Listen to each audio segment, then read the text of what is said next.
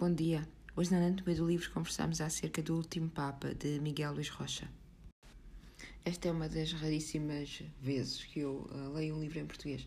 Uh, tanto que o, o Magnus nem, percebeu o, o, o, título do, do livro e dele traduziu a letra em inglês.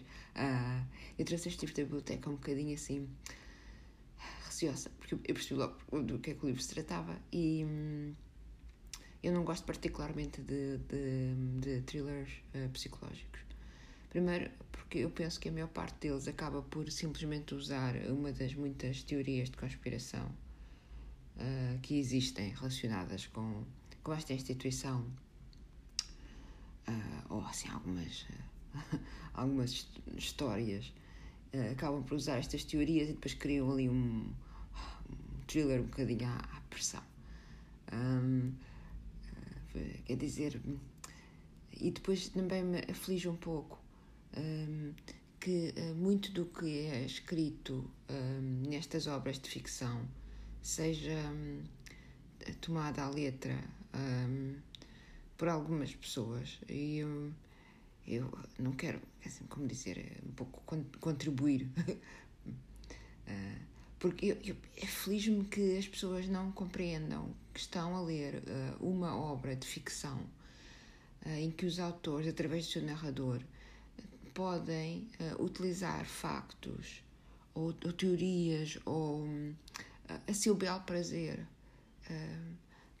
na, na, no modo em que estão a contar uma história. O, o nosso pacto com o narrador que nos faz acreditar no que ele nos está a contar acaba quando fechamos o livro. Uh, e eu penso que isto tornou-se pior depois, de, depois do Código da Vinci. Porque, como o livro começa a dizer uh, os factos, as organizações, os, os lugares são reais, deste livro são reais, as pessoas continuam a acreditar.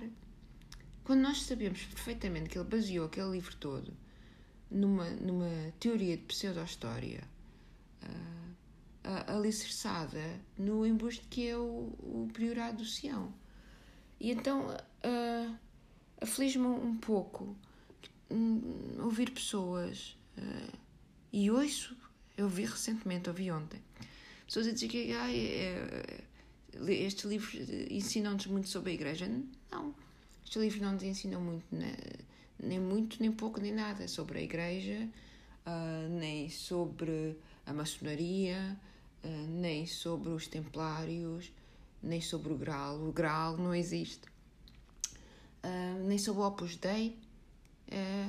não. O que estes livros de ficção fazem e devem fazer é abrem-nos portas para nós, se quisermos, fazermos as nossas pesquisas.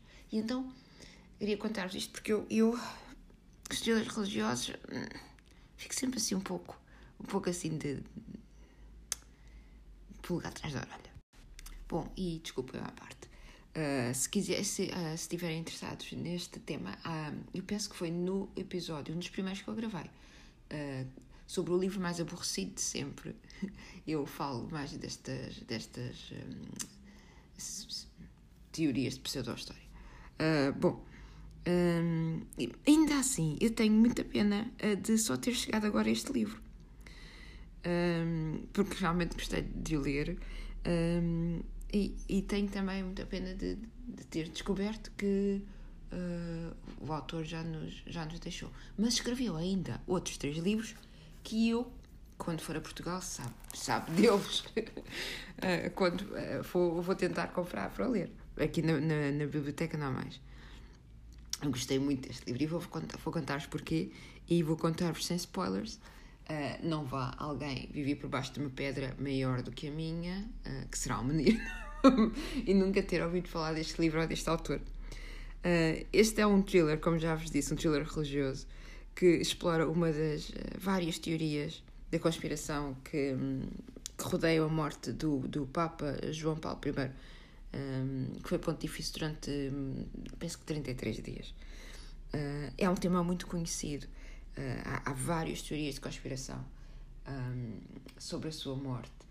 Uh, e, um Papa semelhante, eu lembro-me de ver num dos Godfathers, a morte de um, Papa que seria, pronto, é assim inspirado na morte de João Paulo I.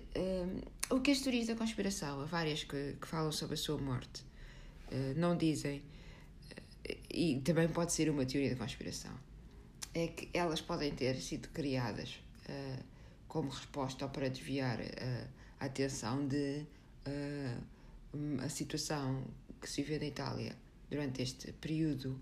Era muito conturbada, há, muitas mortes e, uh, e então uh, sobrepor tudo com a, a, morte de um Papa uh, parece assim parece que interessa mais as pessoas, não é? Enfim. Uh, e uh, o facto, quer, quer acreditemos ou não nas teorias, é que o, o Papa, como eu vos disse, uh, só exerceu durante um, um curto espaço de tempo e morreu em circunstâncias um pouco estranhas, não é? E, portanto, nesta altura em Itália é natural que surjam também algumas, algumas histórias. então, conhecemos Sara, com H no fim, porque a mãe é inglesa, que é uma jornalista luso-britânica que, sem saber muito bem como ou porquê, se vê envolvida numa série de crimes e no mistério ligado ao Papa, ao Vaticano, à máfia, à maçonaria. Uh, faltou aqui os Templários e ao Opus Dei, mas pronto, fica para o próximo. Se calhar, não sei. Mas temos os segredos de Fátima, já não é mau, não é?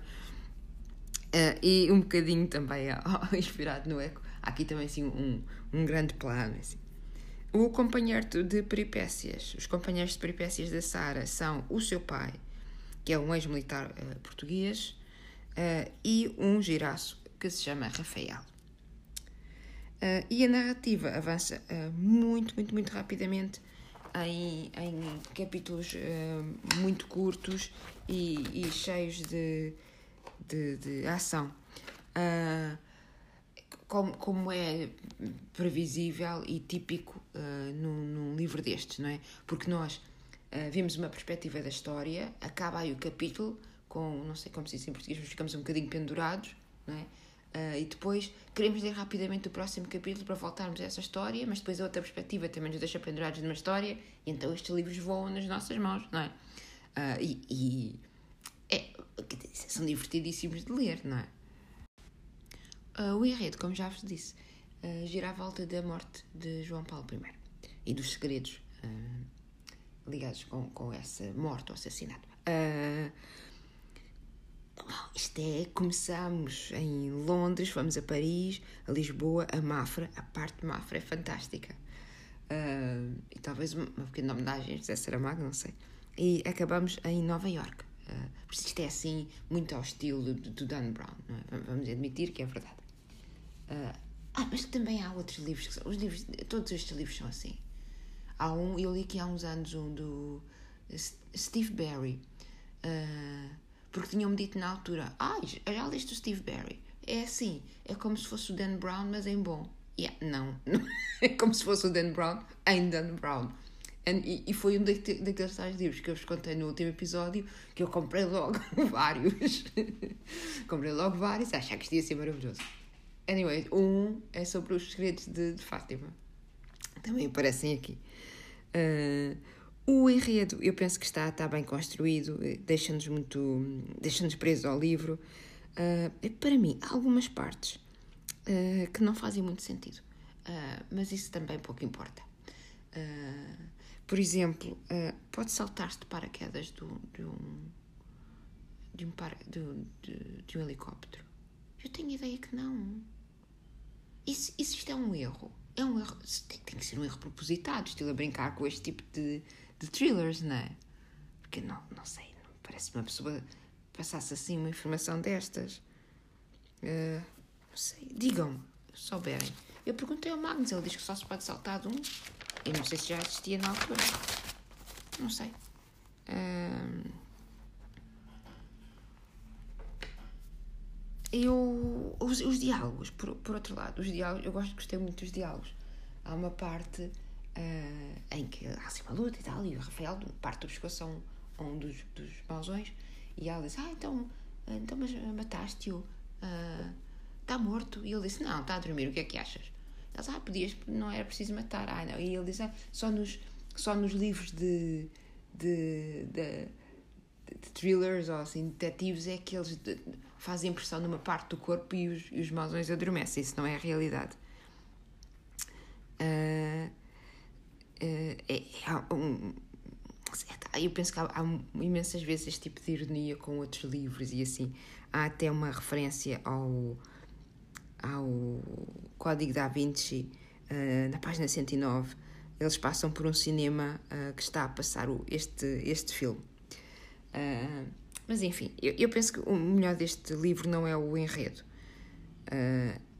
E, e, e, se vocês já o lerem, eu penso que vão concordar comigo. O melhor deste, deste livro é o narrador esta, esta componente da obra de ficção que nos, uh, que nos passa desapercebida a maior parte de, das vezes, não é?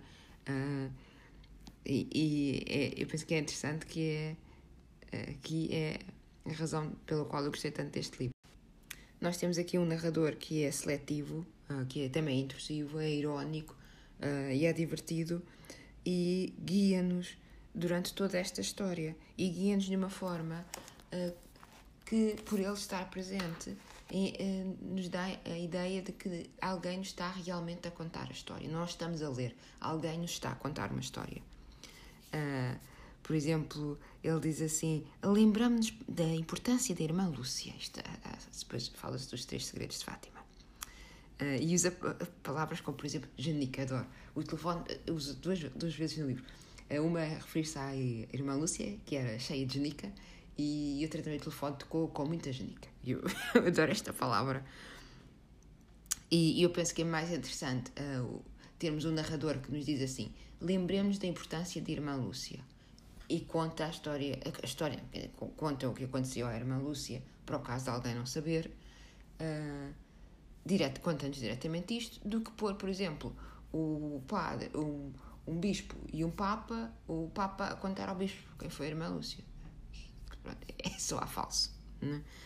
Um, um, diz, por exemplo, assim também: ah, aproveitemos este interlúdio uh, para recuarmos alguns dias a Roma. Quer dizer, ele guia-nos por onde, por onde a ação se está a passar. Uh, é muito cuidadoso também com a informação um, que, nos, uh, que nos dá, o que faz aumentar a nossa o, o nosso pacto, não é? A forma como entramos no pacto com o narrador. Porque ele diz assim, por exemplo, não se pode contar a morada toda, não vos posso dizer que número da rua é.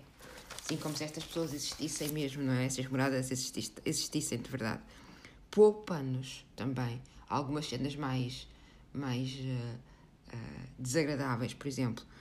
Uh, há uma, assim, um, um ataque, assim, uma cena um pouco mais violenta, e ele diz que esta é tão, é tão visível o que se passou, um, que nos poupamos em descrever. Cada um que imagine como ficará um velho uh, ao fim de duas horas a levar pancada sem repostar.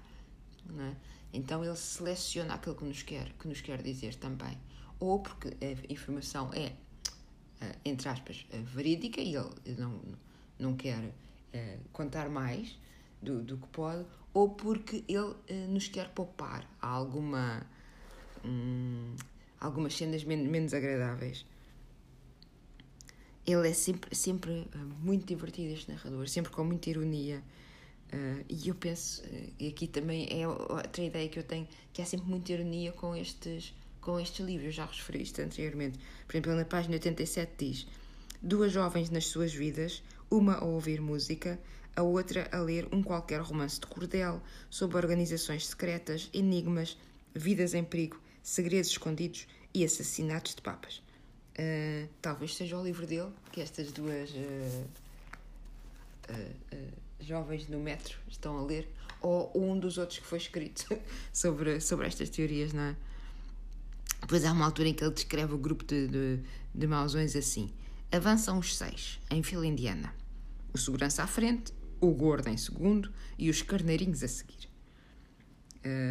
refere sempre os, estes, os mausões também da forma mais clichê que há, que é vestem-se todos de preto com, com fatos Armani. E, ele diz às tantas, assim, esta gente, esta gente veste sempre de preto, não é? Uh, e depois é dizer quem é que. Uh, uma, das personagens, uma das personagens, ou um dos nomes utilizados aqui no livro, é Sharon Stone. Uh, e é, é, eu, eu penso que é, é acima de tudo, um, este livro é um grande gozo, é este, este tipo de livros, não é? Uh, e depois, vejam, vejam este certo aqui, que eu, que eu guardei para vos contar. Uh, está a referir-se a uma, uma personagem e diz assim: uh, Se há coisa que o Dr. José Marguilis não tem, são papas na língua. Ainda que a expressão possa ferir as suas santidades, tanto a que está no exercício como as anteriores. Esclarece que as papas são, neste caso, femininas, papas de comer, que significam que o dito padre não tem a boca presa e sim e, e diz o que, muito bem, o que muito bem entende, e não que tem algum candidato de Deus cativo na goela. Nem tal é possível. Mas clarificar não ofende e fica tudo em pratos limpos. É assim, assim um bocadinho a, uma frase a, a José Saramago, não é assim? Esta brincadeira de, de, das palavras e das papas na língua, isso. E eu gostei muito, eu gostei muito de ler este livro e, e estou desejosa. Eu não sei se os próximos, se os outros três livros dele uh, mantêm este tipo de narrador. Se for assim só um, um thriller uh, mais ou menos religioso, não estou, não estou uh, muito interessada. Mas eu dou uma espreita dela quando for a Portugal. Ou, ou se vocês souberem, se tiverem lido, contem-me. quer dizer, conclusões deste, deste, deste livro a, a história, o, o enredo, a peripécia que é que nós temos aqui, eu penso que poderia ser melhor, porque é realmente um bocadinho. Eu não, nunca vos quero contar quando é assim um livro que eu, que eu penso que é interessante vocês lerem. Podia ser um bocadinho melhor, podia ser melhor. Que depois no fim uh, desvenda-se assim, fui, fiz assim, fiz assado.